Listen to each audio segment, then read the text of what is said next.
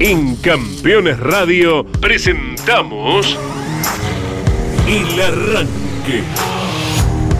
Para comenzar el día con buena onda y muy bien informado. El Arranque.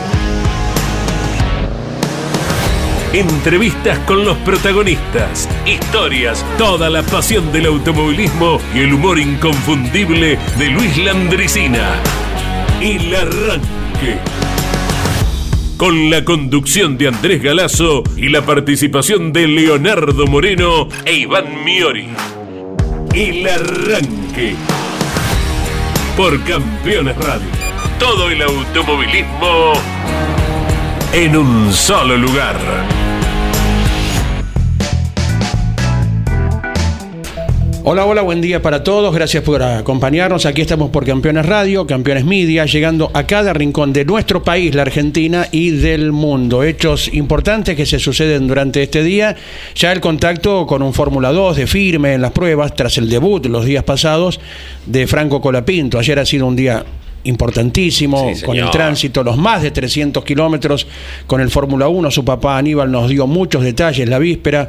Hoy ya está realizando diferentes tipos de pruebas que vamos a ir detallando en el mismo escenario de Abu Dhabi. Hay secciones eh, como cada miércoles, nota técnica, tenemos invitado Sí, señor. y alguien que nos acompaña, Leo Moreno, que nos vino a visitar porque hoy tendrá un temario importante para tratar. ¿eh? Sí, señor, ya está Lonchi Daniani con nosotros. Llueve, no sé, recién entraron algunos y Ahora ah, paró un poquito. Ahora refrescó un poquitín, corre Sí. lindo aire. 18 graditos. mucho más como el bulevar que tenemos aquí en Salvador María del Carril, una hermosura Oh. eh, que ningún municipio de ningún lugar de la Argentina debería eh, realizar de otro modo, ¿verdad? Sí. Plantar y plantar y plantar. Y si vos- queremos dejar un planeta para nuestros sucesores. Eh, muchas veces Lonchi me hace acordar al cuento del árbol de tamarindo, ¿no? Lo importante es que uno pueda llegar a realizar algo que no vaya a llegar a disfrutar, pero sí futuras generaciones. ¿Le parece, don Lonchi? Así es, ¿qué tal? Buenos días. ¿Cómo va? Buen día. Vengo a acompañarlos un ratito nomás, bueno, por pedido de Gino, eh, porque tenemos bueno, una linda nota eh, que fuimos programando en estos días. Eh, Nos vamos a ir a Estados Unidos, a Daytona, eh, para conversar con uno de esos tantos argentinos Sí. o grupos de argentinos o familias de argentinos que están diseminados por el mundo. Así es, pero bueno, coincido con vos plenamente, Andy. Eh, hay que cuidar cada uno de los árboles. Y bueno, tratar de mejorar a nuestro querido planeta porque cada vez somos más. Exactamente, ya somos 8 mil millones por ahí, ¿no? Y bueno, ¿Sí? 46 acá me parece, ¿no? Por el censo. ¿eh, qué? Nosotros no, sí. pero 8000 en el mundo. No, no, 8000 ya sé, el- ya sé, pero Y la- los vecinos sí, nuestros. noso- nosotros somos pocos. Sí, Claro, totalmente. claro. Eh, re- Pocos y recordamos, amontonados. recordamos Sí, eh, dos o tres tópicos del el cuento de- del árbol, ¿no? Un nene se le acerca a un señor mayor que estaba plantando un árbol de tamarindo, ¿verdad? Así se llama. Y si para qué planta usted, señor, eso si no lo vaya a llegar a ver.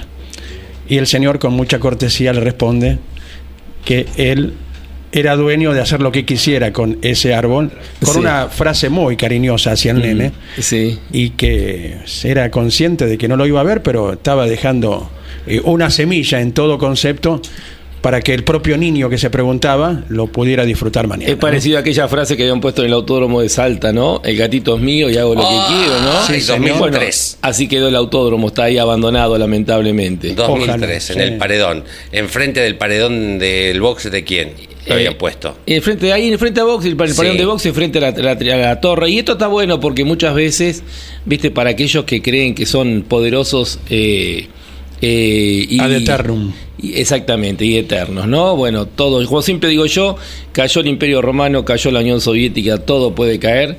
Para, para, es un Sí. lindo mensaje para los que en algún momento, y, y hoy también lo estamos viviendo en el automovilismo, creen que son todopoderosos, ¿no? Eh, El contexto, a ver, era. se volvía a correr a Salta, Sí. el 2003. Aparentemente Traverso. Eh, había probado que nadie conocía el circuito o había corrido en una categoría zonal y hubo como una especie de run run, de murmullo, que eso no se podía hacer y cuando se llega al autódromo, que era propiedad de Urtubey, o es propiedad de Urtubey, no sé, hoy, en el paredón decía esa frase, el gatito es mío. ¿no? Exactamente. Sí, seguro la conocerán. El hermano frase. de quien era el gobernador en ese momento de Salta Correcto. y que, bueno, eh, se sentía un todopoderoso. Sí. Eh, había comprado el Top Race en- en, Claro, millones exacto. de dólares, había comprado la revista Corsa, bueno, creía que se llevaba al mundo por delante, ¿no? Pero además de, ese, no, la verdad que no lo conozco personalmente, pero vos podés tener esa forma de pensar, de llevarte al mundo por delante y además ser un buen gestor. La verdad que tampoco fue un buen gestor, no. porque el Top Race no, no quiero decir que lo destruyó porque la categoría hoy está levantando en parque automotor, pero la dejó en la lona a Top Race, eh, sin inmiscuirme mucho en cuestiones internas y contratos, pero tampoco es que fue un gran gestor, porque además me la doy de, que lo sé todo y que soy el dueño y que te paso por arriba, pero bueno, si por lo menos dice, bueno, y qué sé yo, nos dejó una categoría linda, y no, no la dejó, al contrario, eh, era el Top Race 97, cuando se creó estaba fantástica. Y la verdad que no la dejó bien a la categoría tampoco. Cuando se creó en el 97 eran los autos convencionales de calle reformados, equiparados, ¿verdad? Cada uno con su reglamento. Después, a partir de 2005, vino la etapa de los autos iguales, con los motores V6. Con los colores de, los equipos de fútbol. Que lo recordábamos ah, el domingo, vino la cuestión con Jorge Luis en la transmisión. Fue una idea del Flaco Traverso, ese, ese, reglamento fue una idea del Flaco Traverso, ¿no? Eh, recuerdo eh, que fue quien impulsó eso, que estaba muy ligado a Urtubey. Después, por supuesto, el flaco hábil, cuando ve que la cosa no funciona, se va apartando lentamente, ¿no? Pero bueno, tengo buena memoria y recuerdo que él fue un poco el que impulsó justamente el proyecto hacia esos autos que prácticamente son los que están todavía hoy dentro de, la categoría, ¿no? Todo comenzó porque dijimos que Salvador María del Carril estaba muy linda, con buena arboleda. Siempre nos pasa lo mismo. Después de la lluvia, ahí nos vamos yendo para aquí y para allá. Arrancamos en Villa de Bote y terminamos en Jujuy. Lógicamente que hoy con Alberto Juárez y su sección nos estará dando su opinión eh, acerca de lo que fue la salida a la pista. Ayer ya le de los dos primeros autos nuevo modelo del turismo carretera, ¿eh? el del Pradicom Racing Chevrolet y el del Dimeglio Motores por dos.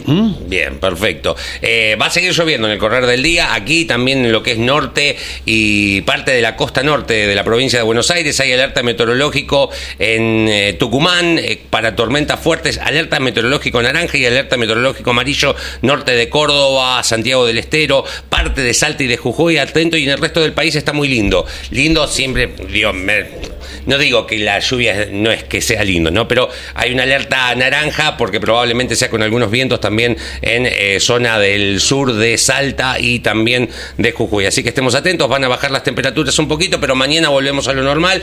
Y aquellos que van para San Juan el fin de semana, prepárense, si bien mm, va a estar caluroso el sábado domingo, temperaturas de 28, 29 que para la víspera la verdad que es un, es un oasis, porque mañana inclusive nos da una temperatura en San Juan de 37 grados.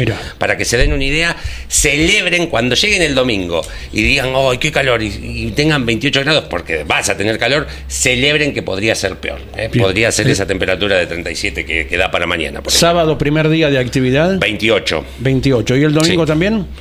28, 29, entre 27 y 28, 29, depende eh, el pronóstico que mires. En tanto, Ricardo Juncos en Indianápolis con todo su grupo tienen 11 grados bajo cero de térmica. 11 grados bajo cero. Bajo térmica. Como dice Ricardo, después de 10 grados es todo lo mismo. Sí. 10 grados, 30 grados es todo lo mismo, dice. Bueno, ¿te parece que vayamos para allá ya que Vamos a Daytona. Eh, sí, señor, nos vamos para. Viajamos, tienen todos el pasaporte. Exacto. nos vamos al sur de la Florida eh, bueno, obviamente muy cerquita del emblemático circuito de Daytona. Eh, los he conocido a través de una de sus hijas que se acercó cuando fuimos a cubrir las 24 horas de Daytona y ahí se generó una relación eh, familiar prácticamente con ellos, con Pablo Benítez, Pablo Benítez hijo, que es ya uno de los jóvenes pilotos argentinos que nos está representando en Estados Unidos. ¿Cómo estás Pablo? Un abrazo grande. Buen día, ¿cómo andan? Saludos para todos. Acá muy bien, todo muy bien. Bueno, eh, la idea era hacer al que está a tu izquierda, ¿no? Que, que la figura y después dijimos, vamos a hacer todo un combo. Eh, Pablo Benítez padre, Pablo, Pablo Benítez hijo. Bueno, Pablo, contanos un poquito también tu historia, ligada al automovilismo de hace tantos años, ligado a Matías Rossi en su momento, cuando estuvo en Italia. Bueno, ¿de dónde sos? Eh, bueno, un poco toda la historia de quién es el titular del equipo, la escudería Will. Bueno, mirá, yo soy de Rosario y mm, en principio de los 90 me fui para siempre apasionado de automovilismo, eh, seguidores de, de, de Popi y, de toda esa familia automovilística rosarina. Y bueno, en Italia empecé ya a correr karts eh, allá y, bueno, eh, luego de, unos cuantos años decidimos volver a la Argentina y ahí formamos el equipo de karting en el principio del, 2000. Hicimos karting en, Santa Fe, hicimos Fórmula Renault y Super Renault en la época de la Super Renault con pilotos como Andrés Ríos, bueno, Eric Borsani, que corrió con nosotros varios años. Y en todo ese, periodo eh, empezamos a, llevar pilotos argentinos a correr a Italia, ¿no? por todos los, nexos y, la experiencia que yo he hecho allá. Entre ellos, bueno, Matías Rossi cuando gana el campeonato de Super Renault, eh, con nuestra gestión y, acompañándolo con el equipo ADM, eh, corrió la Winter Series, que le fue muy bien, pero en ese momento ellos decidieron eh, seguir en Argentina y empezar el proyecto del TC. Eh, pero realmente bueno. Eh, y bueno, a través de todos esos años, después la Super Renault quedó, desapareció como categoría y, yo volví por otras actividades siempre salir al exterior y en ese momento dejamos de, competir. Y en Italia 2015 volvimos a, ya viviendo en Italia, volvimos a armar el equipo con una categoría que se llamaba Midjet, que es un autoturismo una especie de, hablaban de top race, bueno, era el concepto mm. del, top race light, digamos, de, de, una época. Y, y bueno, 2019, eh, por otro motivo, nos vinimos para Estados Unidos y acá ya decidimos volver a hacer fórmula y karting, que es lo que te diría más me apasiona porque es toda la parte de la formación de los pilotos. Eh, Hoy lo tenemos, bueno, a Eric Borsani desde toda una vida colaborando con nosotros y en, el equipo él haciendo toda la parte de la formación y de, los pilotos, de los chicos. Y bueno, la verdad que es un proyecto muy lindo.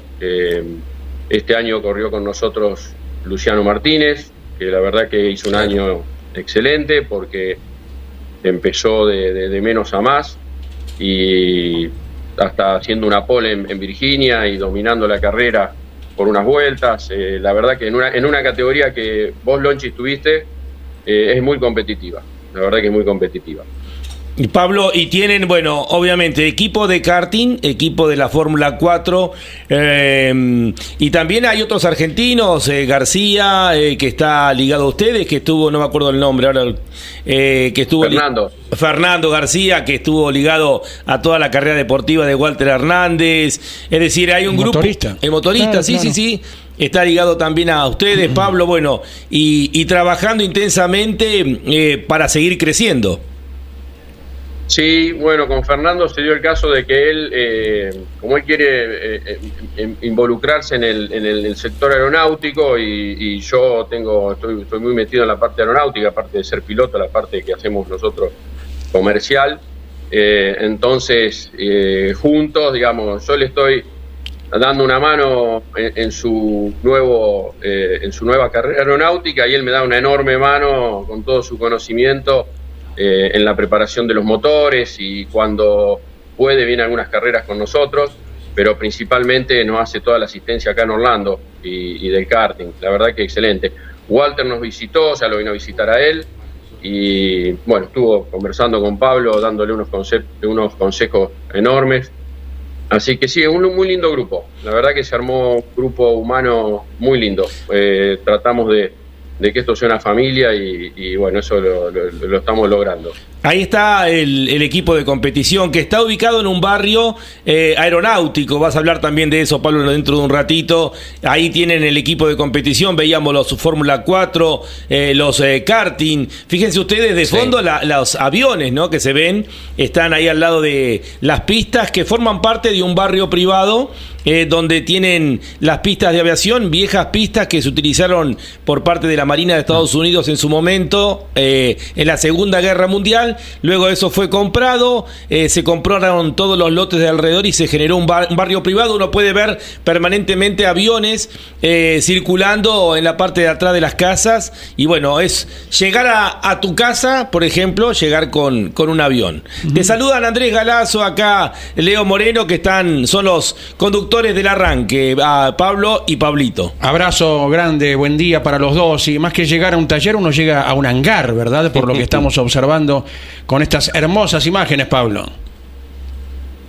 Sí, es así. Bueno, gracias por los saludos, igualmente para ustedes. Y, sí, este será el caso que cada casa tiene un hangar propio y entonces eh, se puede llegar o, por auto por un lado o volando y, por el otro lado. Y hay mucha gente automovilística. Eh, Mark Martin, que es una de las figuras de, fue figura del NASCAR, vive aquí. Eh, el dueño de Simpson vive aquí. el que fue el sponsor de, Jacques Villeneuve en toda su carrera hasta la Fórmula 1 también.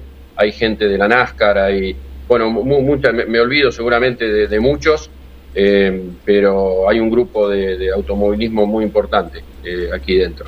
Eh, Pablito, buen día. Voy con, el piloto. Buen día. ¿Cuántos años tenés? Buen día. 16. 16. ¿Dónde naciste, Pablo? En Rosario. En Rosario. Eso, porque ustedes, por lo que dijo, 90 se fueron para Italia, de ahí a Estados Unidos.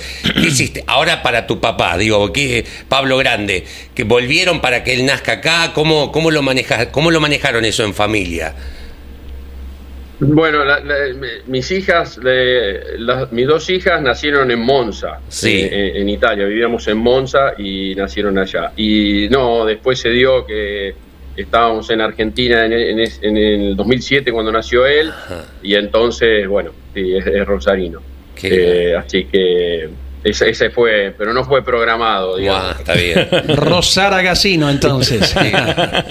Rosarino, con todo lo que significa Rosarino, Pablito, digo, ¿sabés? Messi, todo, la gran cantidad de gente de la cultura y del oh. deporte que ha alargado Rosario.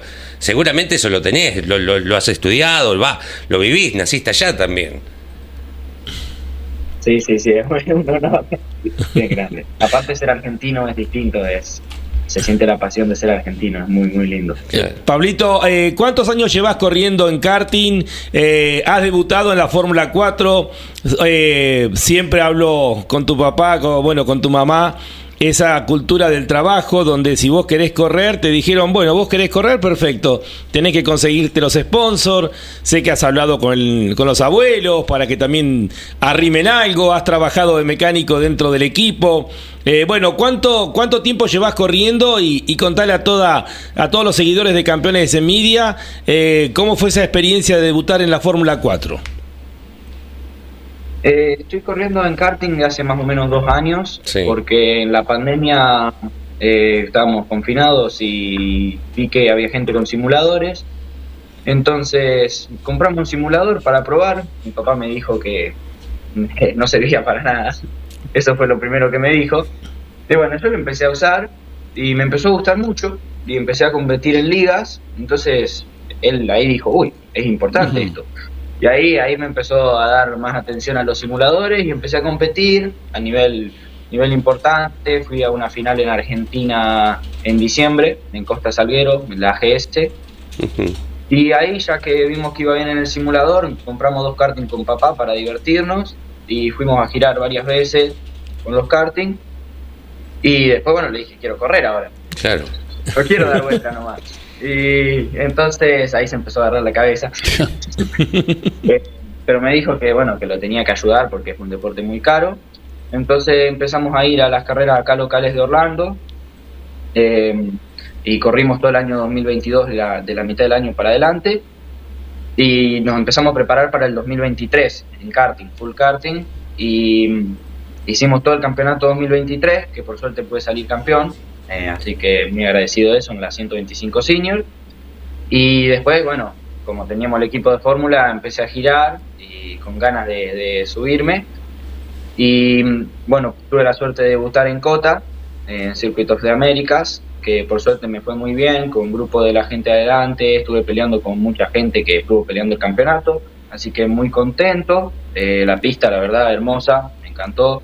Eh, muy agradecido de todo. Eh, tuve que, trabajar duro para eso y ahora tengo que conseguir sponsor para el año 2024, pero bueno, creo, creo que se va a lograr y la verdad tengo muchas ganas de seguir, seguir progresando. Qué bárbaro. ¿Y cómo, cómo hiciste en esto de que tu papá te dice, ayúdame porque eh, es, caro y Lonchi marca esto, lo de la cultura del trabajo? ¿Cómo hiciste? ¿Qué levantaste? ¿A quién llamaste primero para que te dé una mano económica? Y a mis abuelos. Ah, muy bien, muy bien, muy bien. Para arrancar motivado, sabes que tenés el cierre, arrancás motivado. Sí, la verdad, los abuelos, mis abuelos, la verdad, son unos genios, me ayudaron un montón. Gracias, Cota, lo pude correr gracias a ellos, la verdad, porque, bueno, me dijeron, nosotros te apoyamos. Obviamente, no me van a poder pagar toda la temporada, pero con el apoyo de ellos, es más, me vinieron a ver solo para, para la carrera, así que la verdad son unos, unos genios. Pablo, ¿estás estudiando allí y en qué especialidad, qué rubro estás siguiendo? No, ahora estoy, bueno, estoy en la secundaria, pero quiero, supongo que cuando termine voy a ir a Italia, a una universidad de Dalar, para estudiar algún tipo de ingeniería en automotriz. Bien, bien, eh, bien No me cierran los números, 8 y 25 de la mañana son allí. Eh, ¿Faltaste al colegio hoy? No, no, todavía no empezó, pero voy a ah. llegar un poquito tarde. ¿A qué hora entras? A las ocho y media. Ah, ah bueno. bueno, Que vaya, que vaya. Pablito, bueno, hoy, hoy, lo, tenés, lo tenés justificado. La idea es eh, corredor o ingeniero para el futuro, para el equipo que regentea tu padre. Bueno, obviamente el sueño es ser corredor, pero supongo que vamos a hacer, voy a tratar de hacer las dos cosas. Si no se puede ser corredor, eh, eso, pero yo creo que tenemos, tengo chance. Igual me gustaría siempre trabajar en el equipo, aunque sea piloto, siempre ayudar y poder hacer dos roles y obviamente tener una parte importante en el equipo. Y es una ventaja, digo, eh, el piloto que además sabe sabe qué, por qué que se va la cola, que, es una ventaja tener las dos las dos cuestiones, ¿no? Digo, conocimiento técnico y también manejar. lo están viendo de cerca ellos justamente con Agustín Canapino y la indicaron, Claro, exacto. Estamos viendo más imágenes eh, del equipo, Andy. Sí, eh, Pablo Padre, ¿la plantilla para 2024 está confirmada en ambas categorías? Eh, bueno, sí, en lo que es karting sí, tenemos eh, siete, siete, pilotos eh, para el año que viene. uno que va, uno de los chicos que hizo 125 senior aquí en el Rolando Cup, salió campeón, va a pasar a la Shifter. Él eligió, digamos, ya no hacer el salto de los autos, sino tratar de, llegar a ser un mundial de kart. Y, y en Fórmula tenemos un ítalo-americano que se llama Teddy Musela, que viene del kart y la verdad que hizo, hizo las pruebas que está haciendo, están dando muy bien. Eh, tenemos un, dos pilotos sudamericanos que están haciendo test con nosotros, todavía no, no voy a eh, dar, dar, el nombre oficialmente hasta que esté cerrado el, acuerdo, pero eh, son chicos que están andando también allá muy bien. Después, bueno, Pablo que va a hacer lo que es la Fórmula Ligier F4, y tenemos un piloto de eh, Italia que hizo F4 este año y quiere hacer F4 americana el año que viene. Entonces esos serían los, los, cuatro pilotos que van a estar en, lo que es Fórmula. Em, para decir es que el año que viene la Fórmula 4 va a sumar el auto nuevo, el Ligier nuevo, y se formó una nueva categoría que se llama Fórmula Ligier F4, que van juntas que sería una especie de Junior F4, con el auto viejo, el que tenemos ahora. Entonces vamos a estar en las dos categorías nosotros. El nombre de... ese es el, el... nombre de Ligiet es casual o tiene algún vínculo con aquella escuadra de, los 80 de, Fórmula 1? Es precisamente la Ligiet de Fórmula 1. Ellos eh, se dedican, son constructores de Sport Prototipo, de y sobre todo de fórmula. Son eh, principalmente por prototipo y fórmula lo que lo que están fabricando. ¿Qué autos aquellos con los Matra primero y después con los Ford Cosworth que también fueron muy competitivos? Sí. Eh, Pablo, bueno, hablamos, tenés a Fernando García dentro del equipo, este esta especie de genio, como siempre dice Walter Hernández, eh, tenés a Eric Borsani, inclusive estás buscando chicos mecánicos argentinos que tengan ganas de, de trabajar allá, porque bueno, es una de los tus prioridades, que sea un equipo realmente realmente argentino. Mira vos. Sí, nosotros, eh, eh, exacto, eh, y el, siempre obviamente el tema de, la, parte documental es, la, más complicada, ¿no? Bueno, los trámites de las visas de trabajo y todo eso, pero bueno, siempre estamos dispuestos a hacer lo, que se pueda para que, sobre todo por una cuestión de que también se arme un espíritu de grupo en donde todos estén cómodos, ese es el principio. Y, y bueno, en Argentina hay muy buena, mucho talento, tanto en la parte mecánica, bueno, Fernando es un ejemplo de eso. La verdad que eh, nosotros aprendemos cosas todos los días con él, todos los días. Eh, lamentablemente él ya no tiene tantas ganas de, hacer todo el, calendario de las carreras, eh, y entonces, bueno, cuando podemos lo llevamos a, las carreras, pero en el taller está siempre disponible y, y bueno, por eso, sí, la realidad es esa, siempre que no está tan fácil conseguir gente, y entonces eh, siempre estamos tratando de, incorporar, sobre todo porque hace falta, por suerte nos hace falta gente, quiere decir que, que, no, que, estamos con, mucha actividad. Ahí hablamos con el profesor Juárez, va a hacer algunas gestiones el fin de semana en, con el TC, algunos chicos que le han dicho a Alberto que tiene intenciones y bueno, está esta posibilidad. ¿Y por qué escudería Will? Bueno, porque se, se, se dio una coincidencia, Lonchi, de varias cosas. La escudería de Vivo estuvo en Fórmula 1 en el año 57 y 58 y Fangio corrió una sola carrera con ellos, eh, que fue cuando lo secuestraron en el Gran Premio de Cuba. Eh, seguramente todo el mundo sabe eh, la historia de Fangio en Cuba, pero no todos saben que corrí, en esa carrera él era piloto de la escudería Buell. Y después el equipo dejó la actividad y nosotros tenemos acá un muy amigo que es Leroy Buell, eh, que ya bueno está retirado de, su parte de competición y, que estuvo ligado mucho tiempo a, la, Jackie Stewart en la Stuttgart Grand Prix.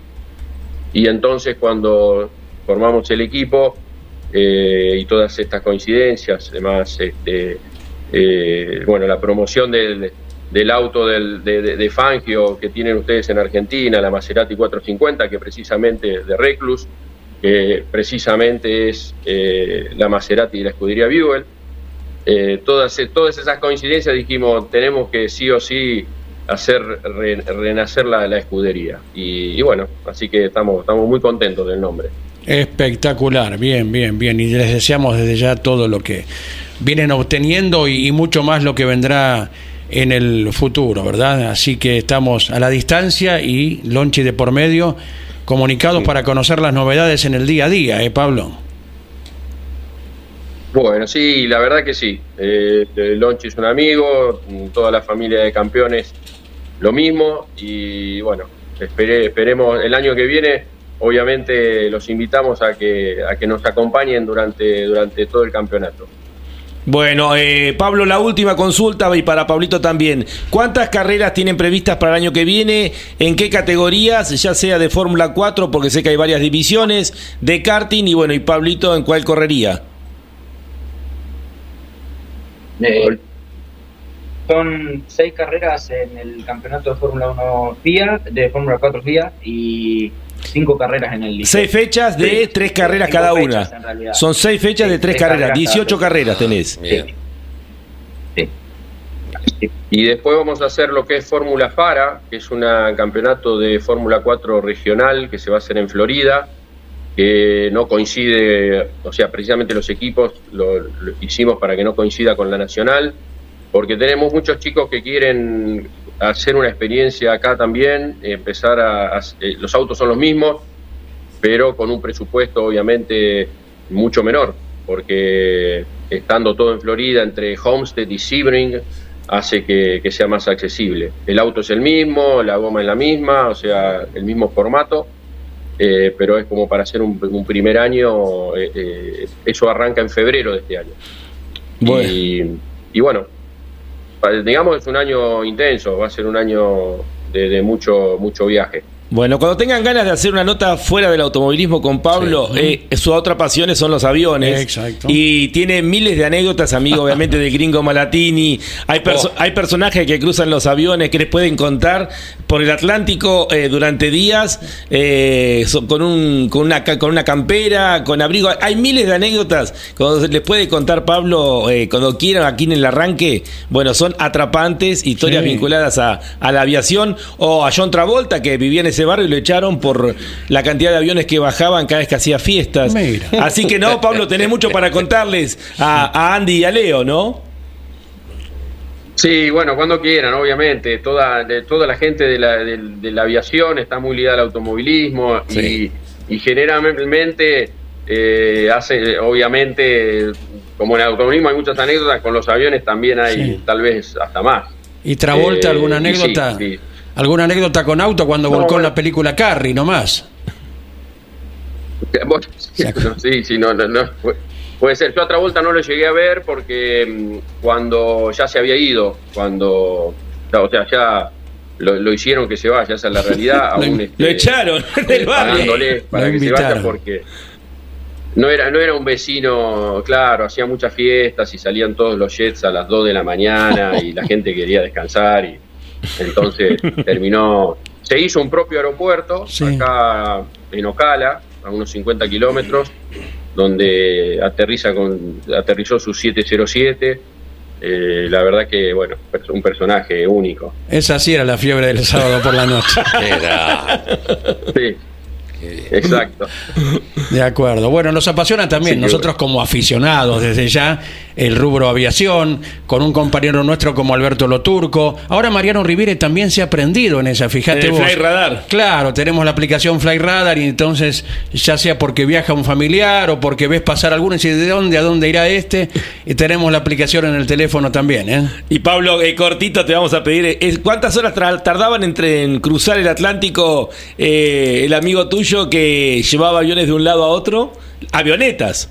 Sí, bueno, lo sigue haciendo. Eh, ahora llevó un avión de Argelia a Chile y avión monomotor, sin piloto automático, o sea, tengan en cuenta sin presurización, o sea, tubo de oxígeno y, este traje térmico, eh, película de Netflix y, nada, y ni siquiera piloto automático, cosa de atando con una cuerdita el, comando para, mm. para, que más o menos descansar. y son, creo que el, de, Bermudas a las Azores eh, tarda 14 horas o algo así, en donde no hay nada, es el medio del Atlántico, obviamente. Eh, o sea, la verdad que sí, la nota vale con él hacerla porque lleva muchos aviones, no sé, por lo menos 15 vuelos por año hace de estos. Los, los, aviones que usan para apagar incendios y entonces hacen la, temporada de Chile y después la hacen en, África o en Europa, eh, ha llevado a Arabia Saudita. Eh, la verdad que, bueno, a nosotros nos ha llevado algunos aviones, a Argentina también. Y, bueno, eh, esas son, él tiene, la verdad, anécdotas increíbles. Hay un grupo de, pilotos que hacen ese tipo de trabajo, son, es muy específico, eh, son realmente profesionales. Eh, es este, toda la preparación, porque uno lo dice así muy simple, pero toda la preparación que tienen para hacer un vuelo de eso es enorme. Bueno, te vamos a pedir el teléfono para que un día los chicos lo puedan, lo puedan hacer. Bueno, Pablos, un cariño grande para los dos, un beso para Lola, bueno, para las chicas, un cariño grandote y gracias por este tiempo para Campeones Media, para poder contar de este equipo argentino que quiere seguir creciendo, que está con base en Daytona y que, bueno, representa eh, en los campeonatos de Fórmula y probablemente en el futuro dentro de los autos de turismo eh, en todo el continente eh, en Norteamérica. Bueno, muchas muchas gracias a ustedes. La verdad que eh, enorme el apoyo que siempre dan a, los, argentinos que estamos en el exterior y eso hay que valorarlo. Eh, bueno, y esperemos que cuando, lo, antes posible también vengan a visitarnos. Están invitados todos a, venir a visitarnos. Bárbaro. Eh, Va a decir, cuando estemos ahí cerca en Daytona hay que ir, ¿eh? hay que ir a conocerlos porque vale la pena. Pablito, ¿vas al colegio o zafamos? ¿Cómo estamos? No, no, cómo no, hay que ir. No, voy a tener que ir, voy a tener que ir. Sí. está mirando con una cara. Marche. Mamá Lola te está mirando con una cara, tenés que ir al colegio. Un cariño grande a los dos, ¿eh? Y cariño para toda la familia. Muchísimas, muchísimas gracias por la oportunidad, muy agradecido, la verdad.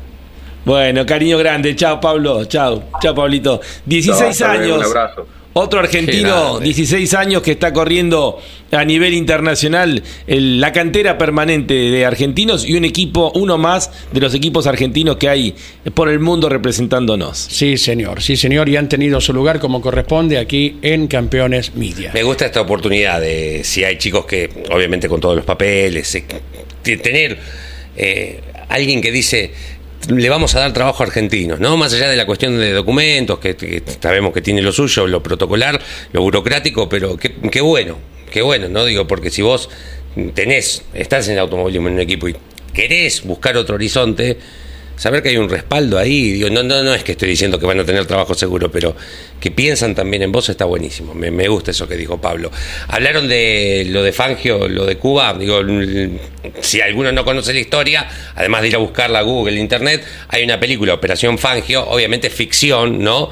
Eh, que inclusive la pueden ver en YouTube, está completa, gratis, más allá de que está en plataformas, pero si alguno quiere ir a, lo, a qué ocurrió más menos con Fangio en aquel gran premio, segundo gran premio de Cuba creo que fue, ¿no? en La Habana, en La Habana eh, está la película para que la vayan a ver y de manera gratuita. Es una muy linda película. Es una muy linda película. Sí, señor. Bueno. Los dejo seguir con el programa porque tiene mucho por delante. Espectacular, Lonchi. Gracias por la visita y muera con qué motivo. ¿eh? Lo sigo escuchando, cariño grandote. bueno, eh, ganó Gonzalo Fabi anoche eh, en una nueva fecha del Sim Racing, sí, exactamente, del campeonato 60 años de campeones. En un ratito te contamos de esto, tenemos redes, tenemos de todo. Nos vamos a la pausa con Don Luis Landricina con 39 minutos ya de las 10 de la mañana, 19 grados hace en la ciudad autónoma de Buenos Aires.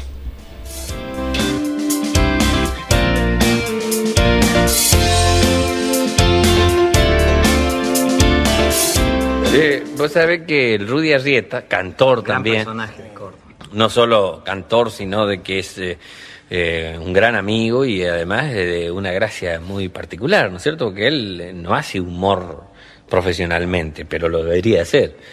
Y el, cuento que él me contó vez pasada, mm, me dice que una, una viejarda, claro, porque están las viejas, las viejitas y las viejardas.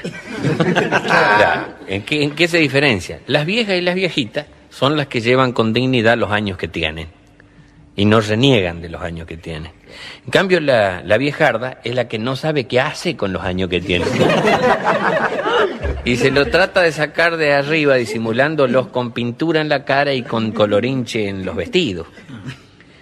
Y a veces entran en el terreno de lo ridículo y no se dan cuenta esas viejardas. Y por eso son viejardas. No están en la categoría de viejita ni de vieja. Y esta era viejarda. Dice, la cara pintada como persiana de ferretería.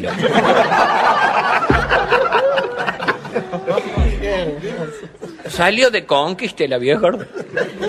¿A dónde fue? Al zoológico. Claro, porque en el zoológico siempre se encuentra alguno papando mosca. que en el zoológico tipo que está un día de entre semana a la tarde, que está papando mosca. Entonces dice que llega a, al zoológico, entra a relogia y se para en la jaula los loros.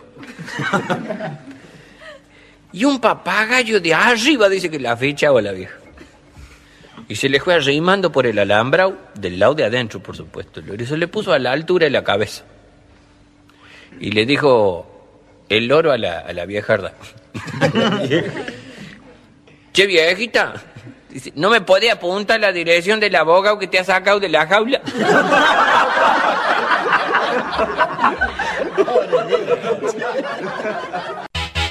Estás escuchando el arranque por Campeones Radio.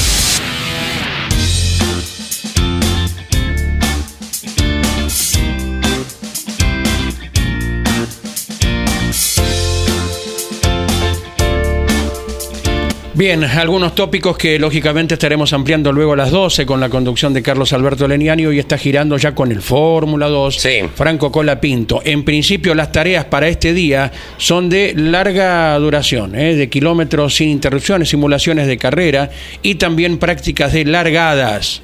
Esto es lo que está específicamente programado entre el equipo y nuestro joven Franco Cola Pinto luego de lo que fue la víspera el primer contacto con el Fórmula 1 y hoy ya dos días ha iniciado con el Fórmula 2, que será su categoría 2024. Buenos días, arrancadores. Increíble lo de Franco, siendo el mejor rookie de la prueba 1, con un quinto puesto en la general, dice el autorita Pérez. Buenos días, eh, Oscar también nos saluda. Siempre nos saluda Mateo Mauri, ¿no? Vamos firme, como siempre, es uno de los primeros.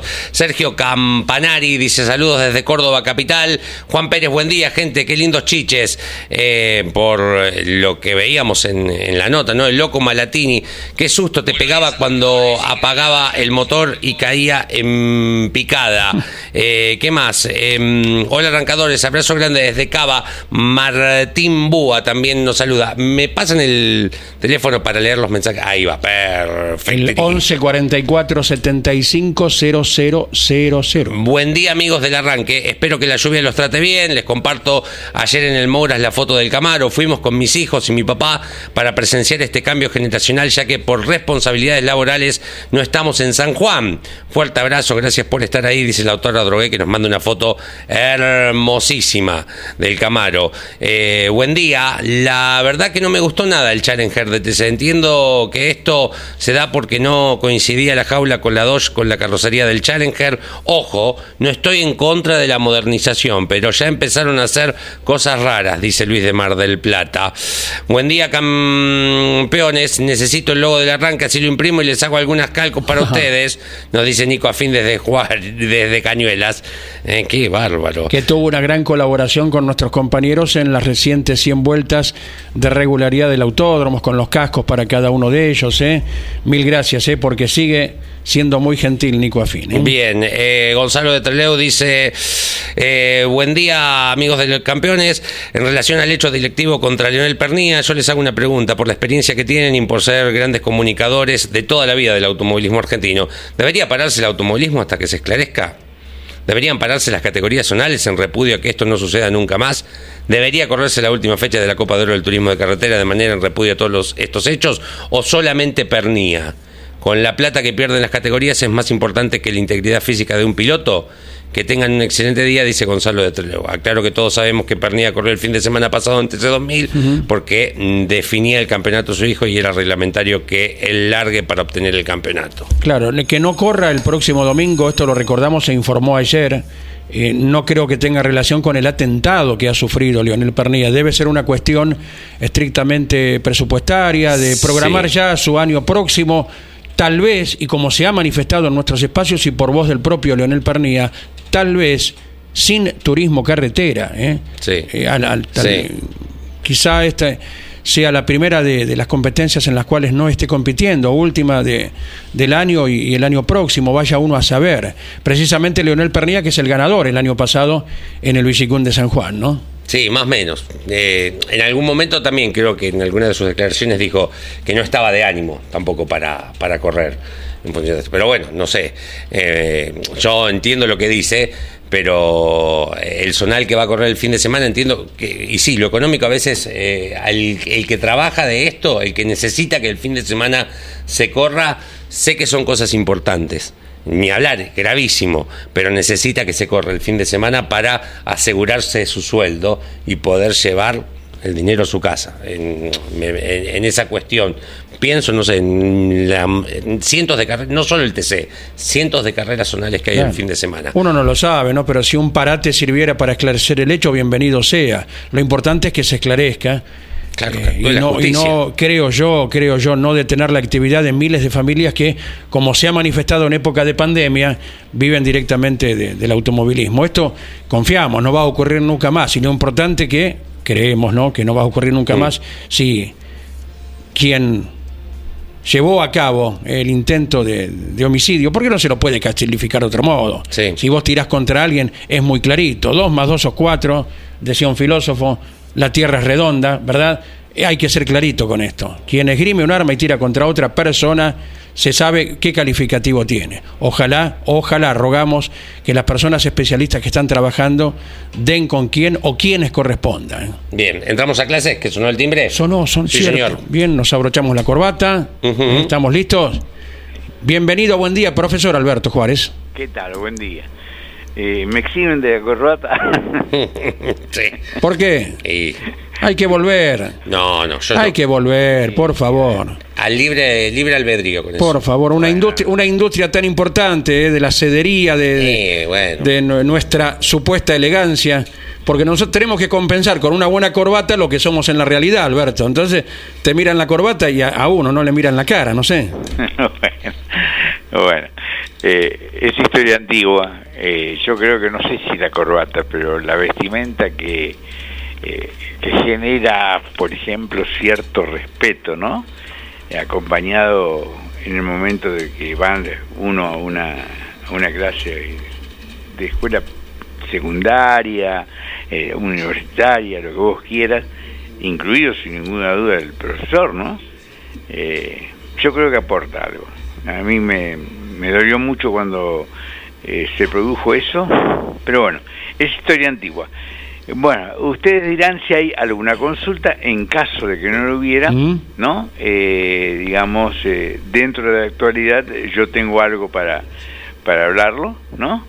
Eh, pero ustedes dirán. Tenés autos nuevos por un lado, autos nuevos por el otro, lo que guste, Alberto. Hay consultas, pero estamos mm, y 49, así que vamos con el tema que usted preparó, profe.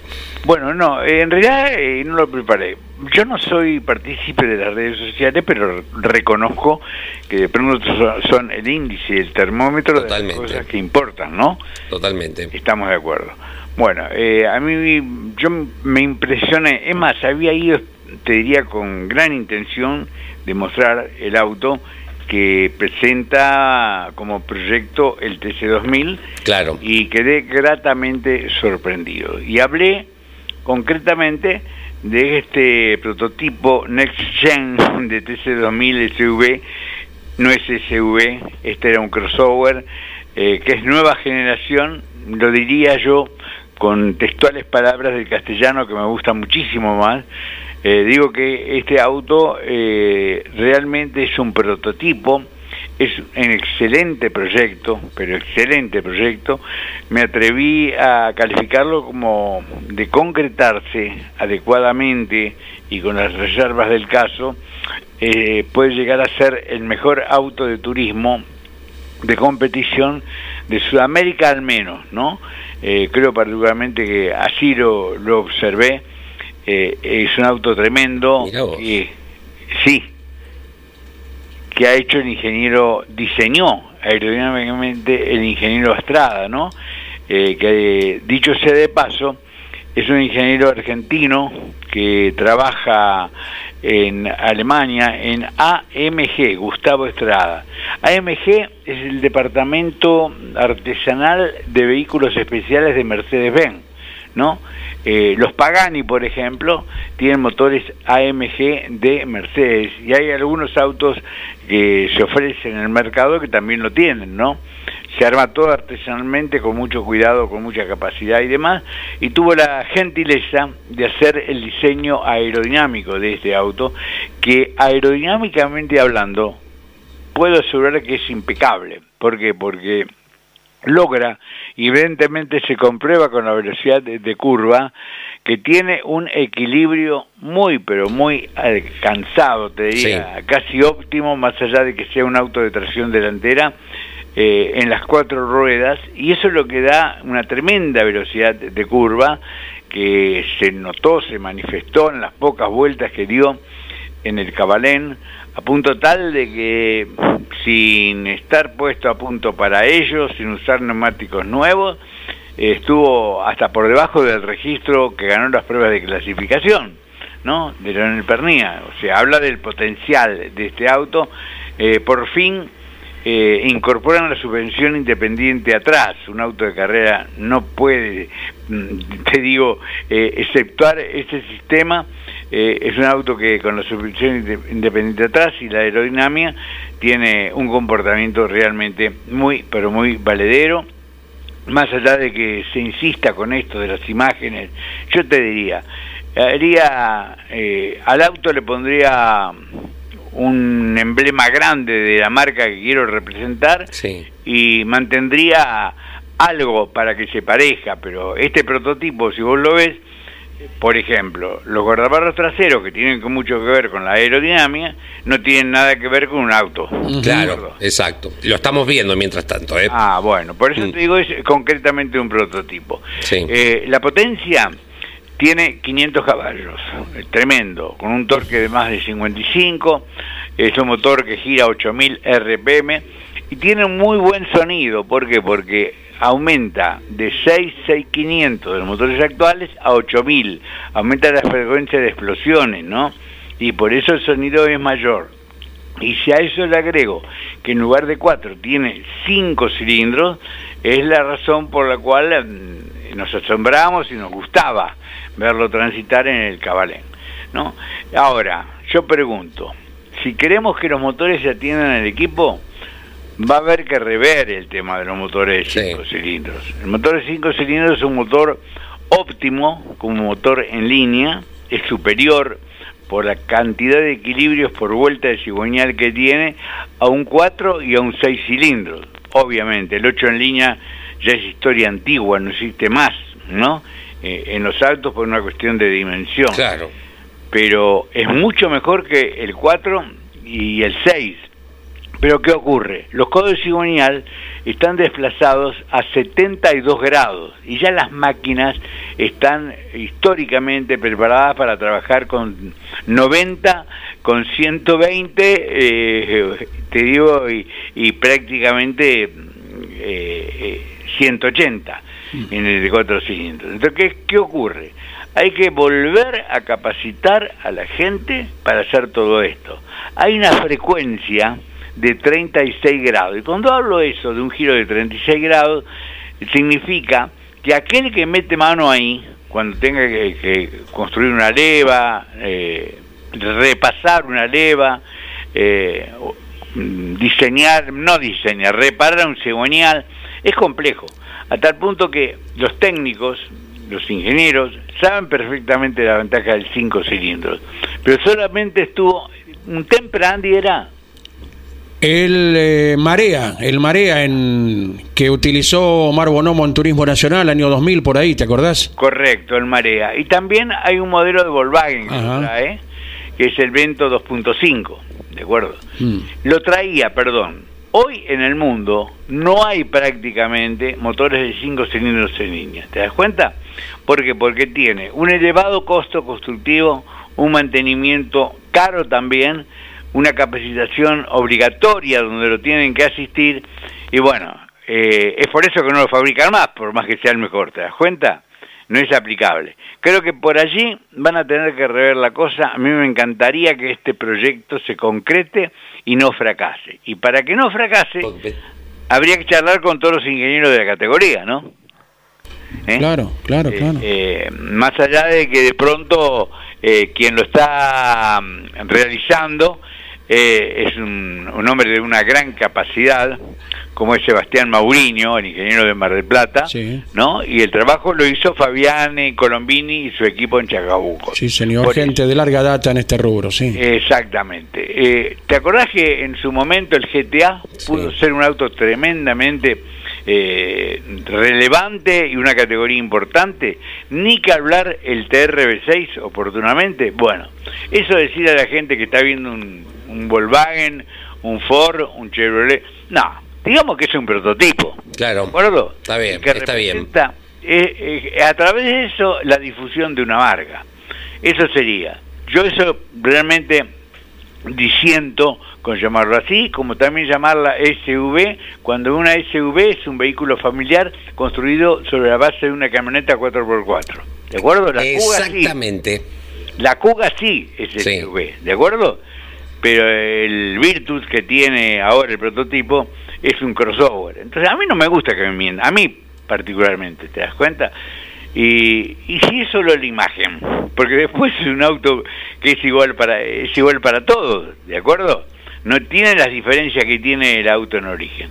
Digamos la verdad, y de pronto potenciemos eh, la denominación de una nueva generación del TC2000 que nos hace padecer mucho aquella época tan brillante del TC2000 que compitió en el mismo nivel del turismo de carretera dentro del gusto de la gente. Resalta el tema aerodinámico por donde lo mires al auto, por los cuatro costados, por arriba, por abajo, por todos lados, la generosa carga trasera, Alberto, y esto va de la mano también con generosa carga que se ha observado ya de antemano, pero ahora con la salida a la pista ayer en La Plata de los nuevos modelos del turismo carretera. Claro, eh, bueno, este prototipo de TC2000 además tiene un difusor en la parte inferior, la descarga anterior de la corriente de aire bajo piso, que acá sí está reglamentado, no como un auto de TC que eh, volcó y nos dimos cuenta que tenía un piso plano que no estaba permitido, ¿no? Acá sí, está porque es prototipo y tiene los canales eh, respectivos, y bueno, y para mí fue una alegría grande por lo menos a distancia, a través de imágenes, ver la presentación de los nuevos modelos, ¿no?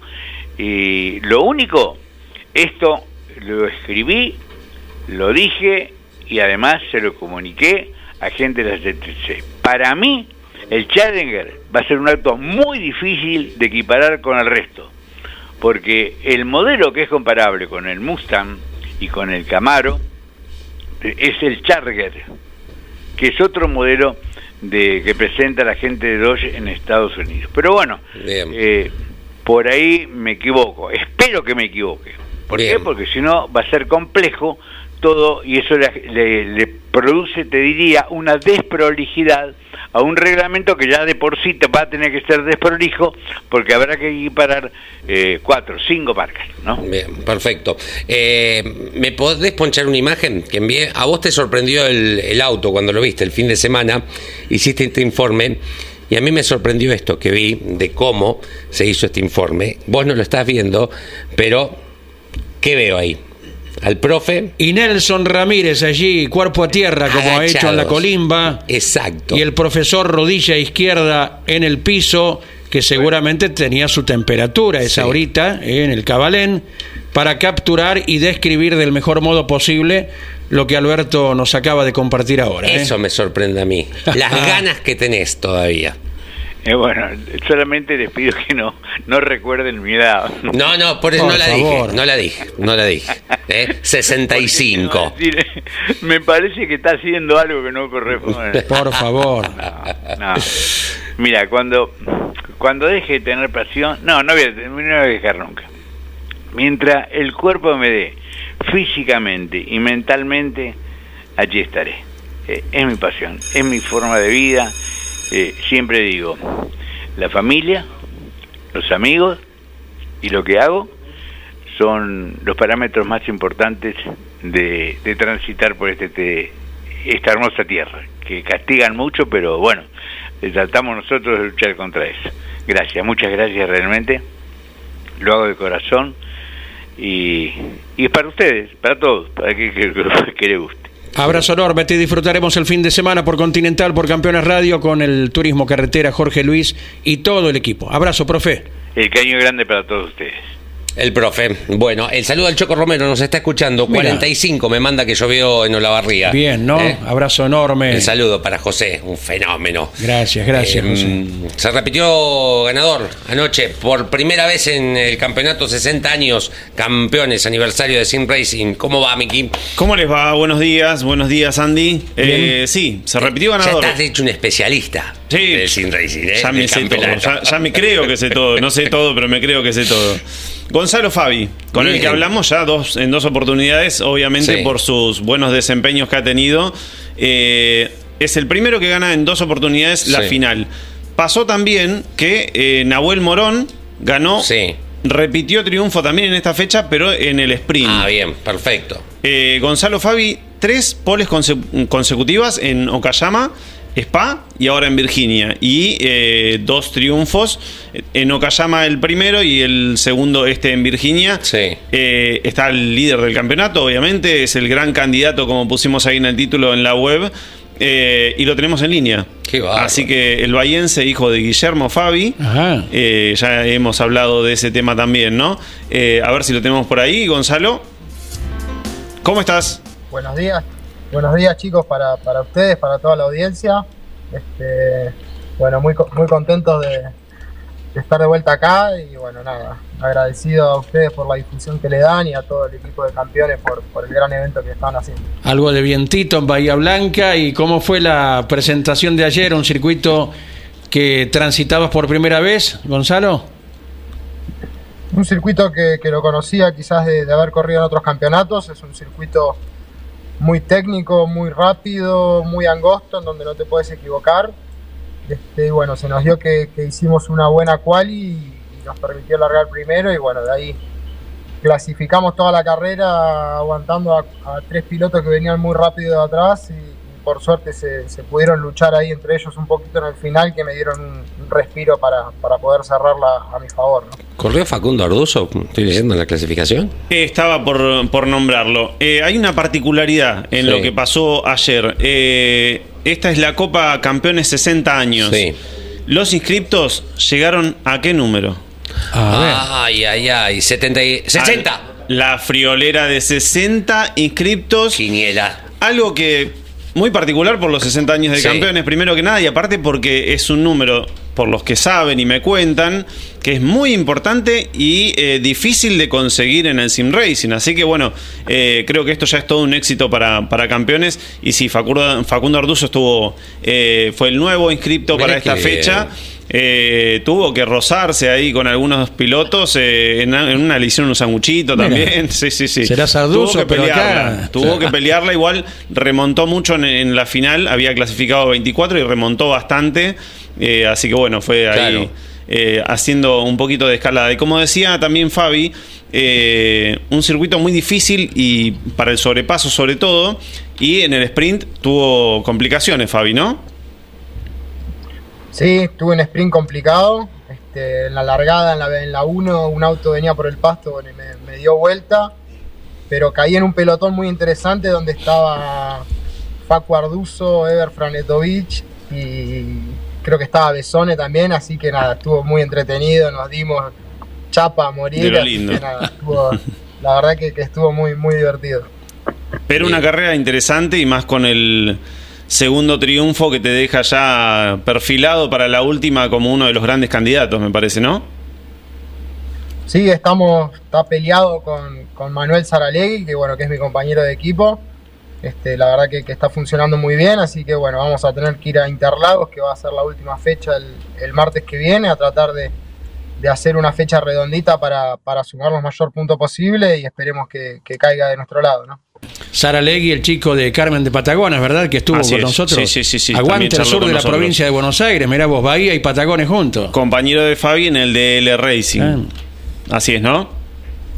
Sí, así es. Eh, Manu es compañero mío, la verdad que anda muy bien. Eh, este, nos compartimos mucha información, él entrena, entrena mucho, así que nada, la verdad que, está muy bueno, así que esperemos que, que, sea una definición limpia para los dos y que, bueno, nada, que que se dé para, para mi lado, espero, así que vamos a tratar de, estar bien finitos para, para Interlagos, que, bueno, va a ser una, muy linda fecha cerrando un, campeonato bárbaro que hicieron la gente de campeones y bueno, la verdad que, que un evento espectacular con pilotos de, primera línea como Facundo Arduzo, Otto Friedler, este, bueno, Lucas Carabajal, entre otros. Se disfruta mucho correr con ellos y, la verdad que lo estoy disfrutando mucho. Así es, y ayer aparte estuvieron de comentaristas Nachito Montenegro y Lucas Guerra. Les agradecemos de paso. Eh, siempre hay pilotos eh, profesionales que están ahí compartiendo y haciendo sus comentarios. Arduzo lo fue, ¿no? No, no, ah, no, Arduzo estuvo corriendo. No, no, pero no fue en su momento. No, no, no, no estuvo ah, como un comentarista, no, no, no pero sí eh, tenía sus intenciones de participar y por eso lo hizo ayer. Bueno, el cierre fue muy bueno para, para Fabi con eh, Gastón, con Fredes y Gastón Presta que se tocaron sobre el, sobre el cierre de la competencia y bueno, ahí lo dejaron irse tranquilo. Líder del campeonato, como decíamos, la próxima en Interlagos el martes que viene. Ahí se cierra el, campeonato y veremos quién es el finalmente el campeón que se va a llevar eh, un lindo trofeo de parte de campeones. Así que bueno, Gonzalo, te, deseamos lo mejor para la última y que cierres de la mejor manera esto, ¿no? Bueno, muchísimas gracias. Este, nada, quería comentar lo de Franco Colapinto, que la verdad que me tiene muy contento. Eh, lo estoy siguiendo permanentemente. Hoy creo que anduvo muy bien también en, la Fórmula 2. Así que nada, felicitar también a, Lucas Benamo y a todo el Lucas Coaching que, bueno, que fueron parte también de... Ahí lo tenés en la gorrita. soy Franco, Franco Colapinto y bueno, nada, este, a, tratar de, seguirle metiendo en, la última de, del Sim Racing que, bueno, que está muy bueno, está muy entretenido y vamos a tratar de, que el campeonato caiga para nuestro lado. Este, si bien ya creo que el equipo lo tiene medio seguro, pero bueno, va a ser una definición apasionante, muy entretenida, como, como fueron todas las carreras que, venimos corriendo, así que vamos a tratar de, poner todo y, que salga una linda carrera nuevamente. Abrazo Gonzalo Fabi, saludos a papá Guillermo, un abrazo grande. Un abrazo grande, muchísimas gracias. Allí estaba, desde Bahía Blanca, con algo de vientito, ¿no? Se veía por el árbol.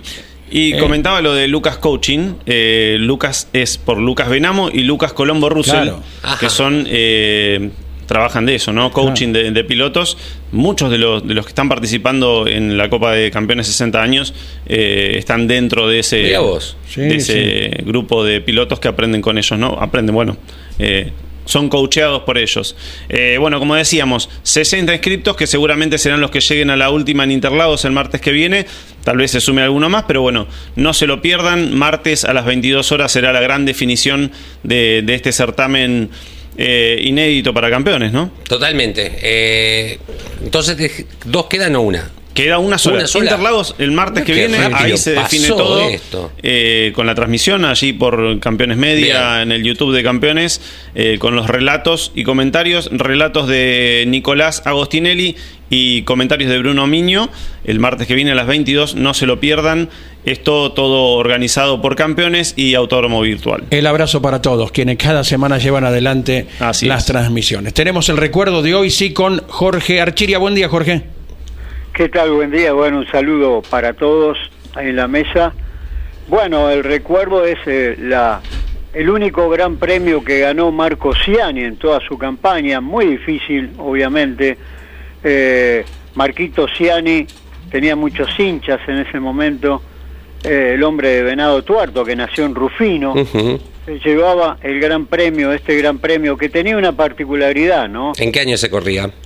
Año 1957 se largó desde el Automóvil Club Argentino de noche 101 turismo carretera. Se largaban. Se largaba un día como hoy. No es que hoy termina, termina en diciembre el Gran Premio. Termina en diciembre, el 8 de diciembre, y se largaba un día como hoy. Y eh, bueno, había 45 autos estándar, autos de turismo, eh, por lo general europeos, ¿no?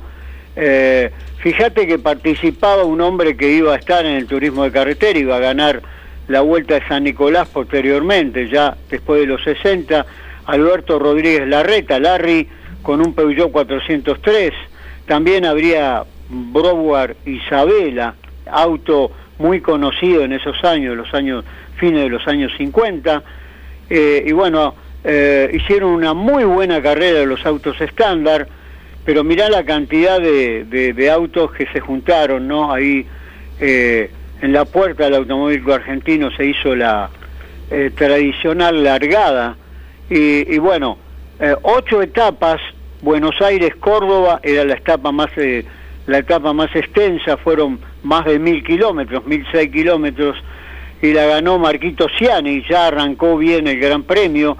La segunda, Córdoba-Tucumán, la gente de Olavarría se destacaba, Dante Torcuato Miliosi, Tucumán La Rioja, Juan Galvez, que repetía La Rioja San Juan, en la quinta etapa San Juan San Luis aparecía Fernando Piersanti, eh, ahí con el Ford, San Luis General Pico, que era la sexta, repetía Marco Ciani, y las últimas dos, eh, el sorprendente Alberto Logulo, recordado Alberto Logulo se llevaba General Pico Mar del Plata, que eran 925 kilómetros, y Mar del Plata Buenos Aires, la última 546. ¿eh? Ahí eh, terminaba eh, este gran premio, el único gran premio que Marquito Ciani se llevaba, muchachos. Bien, bien, de primera y con imágenes excelsas que has conseguido, Leo, de diferentes fuentes, imágenes de, de, lo que está hablando Jorge Archiria y aquel recuerdo para Marco Ciani, año 1957, nada menos. Abrazo, Jorge, hasta mañana. Un abrazo, un saludo para todos. Allí estaba, ¿eh? el sapito, como se le ha apodado. Sí, señor. 16 eh, victorias en TC. Exactamente. no recuerdo. Y esta es la, si se quiere, de las más importantes, un gran premio. Totalmente. Nada Hay una de las imágenes que tenía, hay una mm, sábana en, adelante en el radiador. Hay una anécdota de la gente a su paso por San Luis revoleaban lo que tenían a mano y a uno de los hinchas se le escapa. Mm, y mm, con tanta mala suerte que esa sábana o esa toalla o lo que fuera o esa bandera se pega contra el radiador del auto de, de Ciani. Eh, y, que, lo vimos en una de las imágenes que pasó y tuvo que parar. Después de un par de kilómetros vio que la temperatura se iba para arriba, no entendía por qué. Eh, paran, ahí está, esta imagen. Ah, y la tienen que sacar, casi pierde el Gran Premio por esto. Olvidate.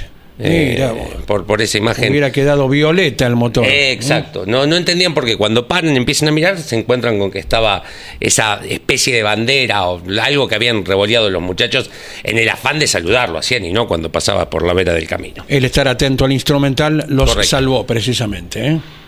Muy bien. ¿Nos vamos? Sí, señor. A las 12 llega Carlos Alberto Leniani con la tira aquí toda la actualidad, las principales imágenes del turismo carretera que ayer salió a la pista con los dos autos nuevos, la actividad de Franco Colapinto y todo lo que se viene, nada menos que la definición del turismo carretera en el Vigicum de San Juan. Gracias, hasta mañana. Campeones Radio presentó El Arranque Entrevistas con los protagonistas, historias, toda la pasión del automovilismo y el humor inconfundible de Luis Landricina. El arranque. Con la conducción de Andrés Galazo y la participación de Leonardo Moreno e Iván Miori. El arranque. Por Campeones Radio. Todo el automovilismo en un solo lugar.